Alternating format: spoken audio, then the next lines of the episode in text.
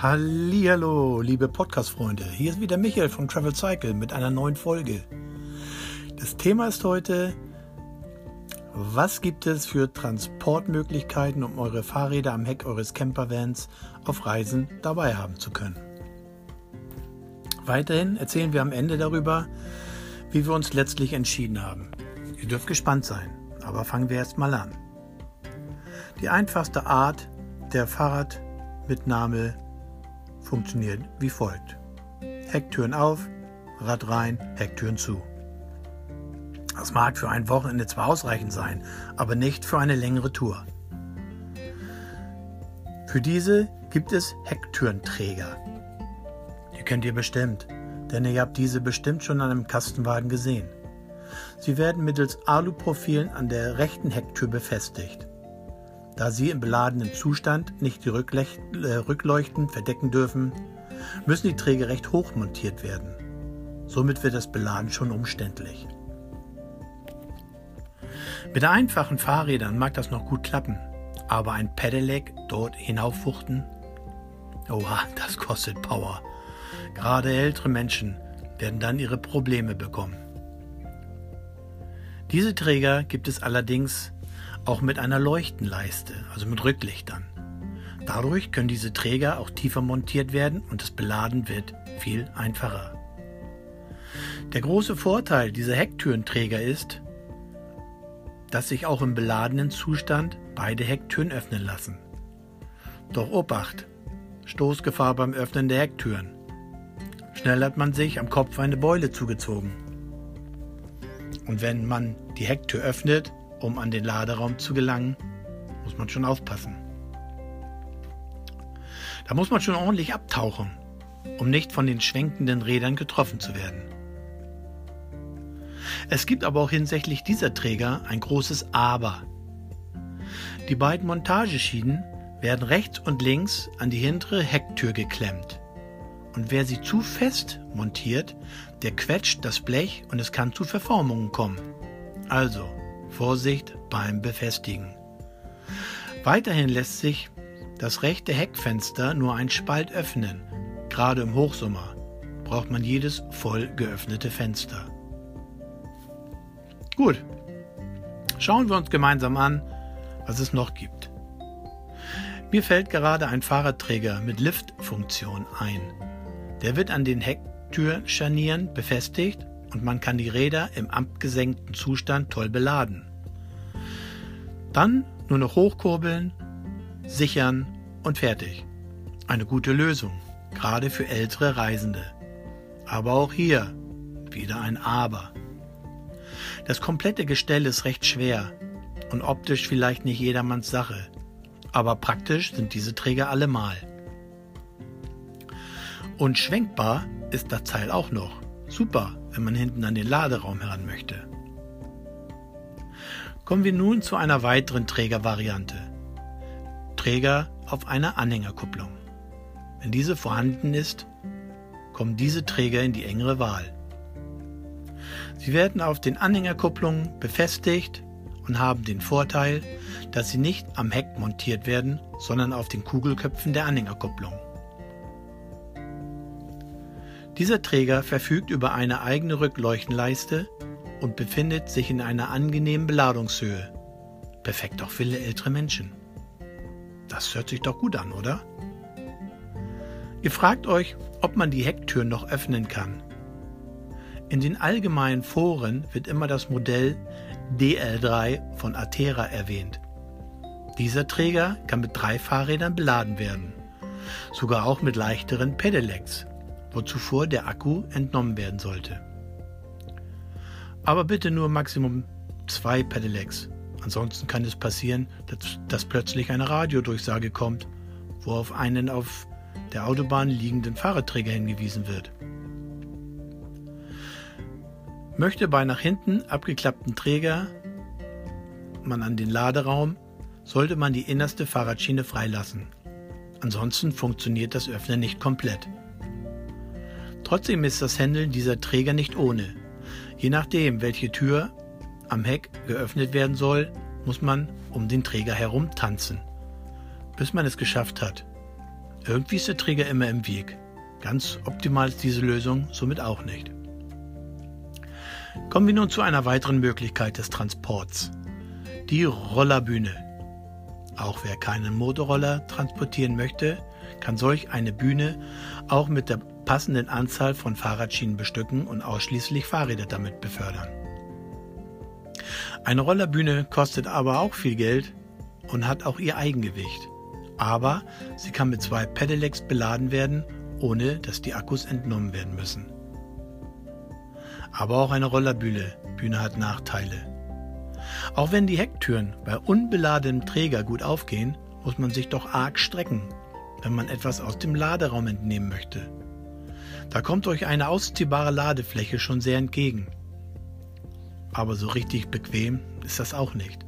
Und wenn die Bühne beladen ist, kommt man nur noch an den, nur vom Innenraum an den Laderaum heran. Behaltet immer das zulässige Gesamtgewicht im Auge. Da ist das Fahrzeug mal schnell überladen. Wenn dann nämlich der Schutzmann ums Eck kommt, kann es teuer werden. Zumindest im Ausland sind die Strafen recht hoch. Es gibt aber auch bei Rollerbühnen tolle Lösungen, wie ein Schwenkträger zum Beispiel. Dieser wird fest am Fahrzeug montiert und es ermöglicht einen, diesen komplett nach hinten wegzuschwenken. Wie eine Schere müsst ihr euch das vorstellen. Eine Schneide der Schere wird am Fahrzeug montiert und dann kann man den Träger von der einen zur anderen Seite aufklappen. Der aufgeklappte Teil wird mit einem kleinen Rad abgestützt, da ohne diese Hebelwirkung zu hoch wäre. Blöd, wenn dann der Untergrund so uneben ist, dass ein elegantes Aufklappen mühsam wird. Aber da gibt es dann die Schiebeträger. Diese Träger können komplett zur Seite geschoben werden, auch im beladenen Zustand. Diese Art des Trägers finden wir klasse, auch wenn sie recht schwer sind. Aber das Anschauen bei einem Händler oder auf einer Messe lohnt sich auf jeden Fall.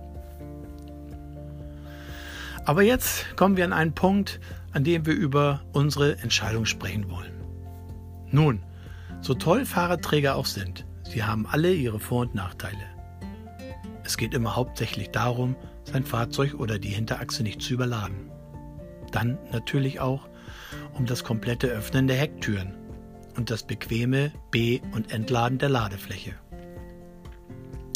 Auch haben viele ihre Gasflaschen im Kastenwagen und wenn dann eine getauscht werden muss, ist es schon von Vorteil, schnell an die Flaschen zu kommen und nicht erst den Träger entladen zu müssen. Wir haben einige Fahrradträger durchgetestet, vom Hecktürenträger über einen Träger auf der Anhängerkupplung bis hin zu einer Rollerbühne. So richtig hat uns kein Konzept überzeugt. Trotzdem war die Rollerbühne schon recht nah dran. Allerdings musste ich mir von Silke immer wieder mal anhören, warum wir nicht die Fahrräder, sondern den Motorroller auf die Tour mitgenommen haben. Na, naja, habe ich gesagt, wer in die Berge fährt, ist mit einem Motorroller eben besser bedient. An den Ufern von Flüssen und Seen sieht es etwas anders aus. Da wären Fahrräder eine gute Wahl.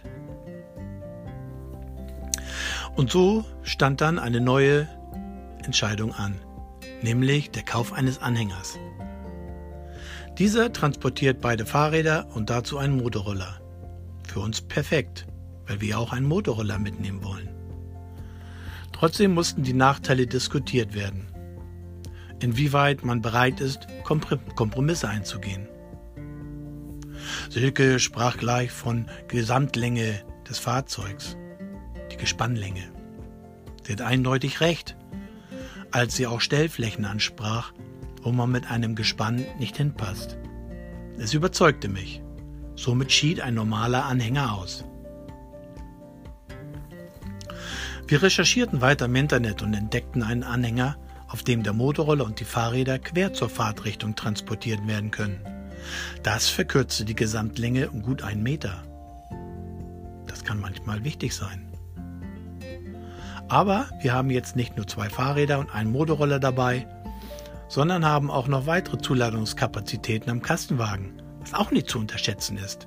Jetzt brauchen wir nicht mehr auf jedes Kilogramm zu achten.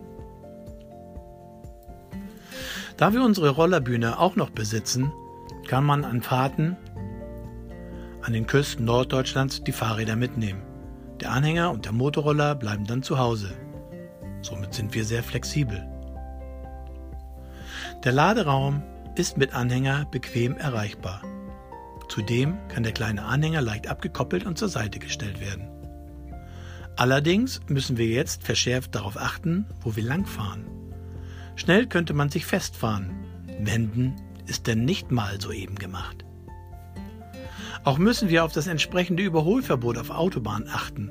Da stellt man sich nämlich hinten ans Ende der Lkw-Schlange und überholen ist nicht. Es ist nicht weiter schlimm. Fahren wir doch sowieso lieber auf Landstraßen. Ihr merkt, es sind immer Kompromisse erforderlich, um seine Bedürfnisse zu befriedigen. Ein Anhänger ist nicht jedermanns Sache. Den Kauf sollte man sich schon reiflich überlegen. Wir sind trotzdem zufrieden mit der Entscheidung, auf einen Anhänger aufzurüsten. Puh, Gott sei Dank war an unserem Van schon eine Anhängerkupplung dran. Ob ich allerdings beides aufgerüstet hätte, Anhängerkupplung und Anhänger, weiß ich nicht. Aber zum Glück stellt sich uns diese Frage nicht. Wir hoffen, dass euch unsere Podcast-Folge gefallen hat. Wenn ja, weitersagen. Wenn nicht, lasst es uns wissen. Nächste Woche am Montag gibt es eine neue Folge von uns mit dem Thema Taugen Wassersauger im Campervan. Wassersauger? Was soll man damit machen? Ihr dürft gespannt sein. Wenn ihr allerdings noch etwas zu dieser Folge wissen möchtet, sagen wir immer bei Fragen einfach fragen. Vielleicht schaut ihr auch auf unserer Internetseite vorbei unter travel-cycle.com. In diesem Sinne, viel Spaß, viel Freude auf euren Touren und immer einen festen Straßenbelag unter euren Reifen. Euer Michael von travelcycle.com. Ciao Leute und einen schönen Tag.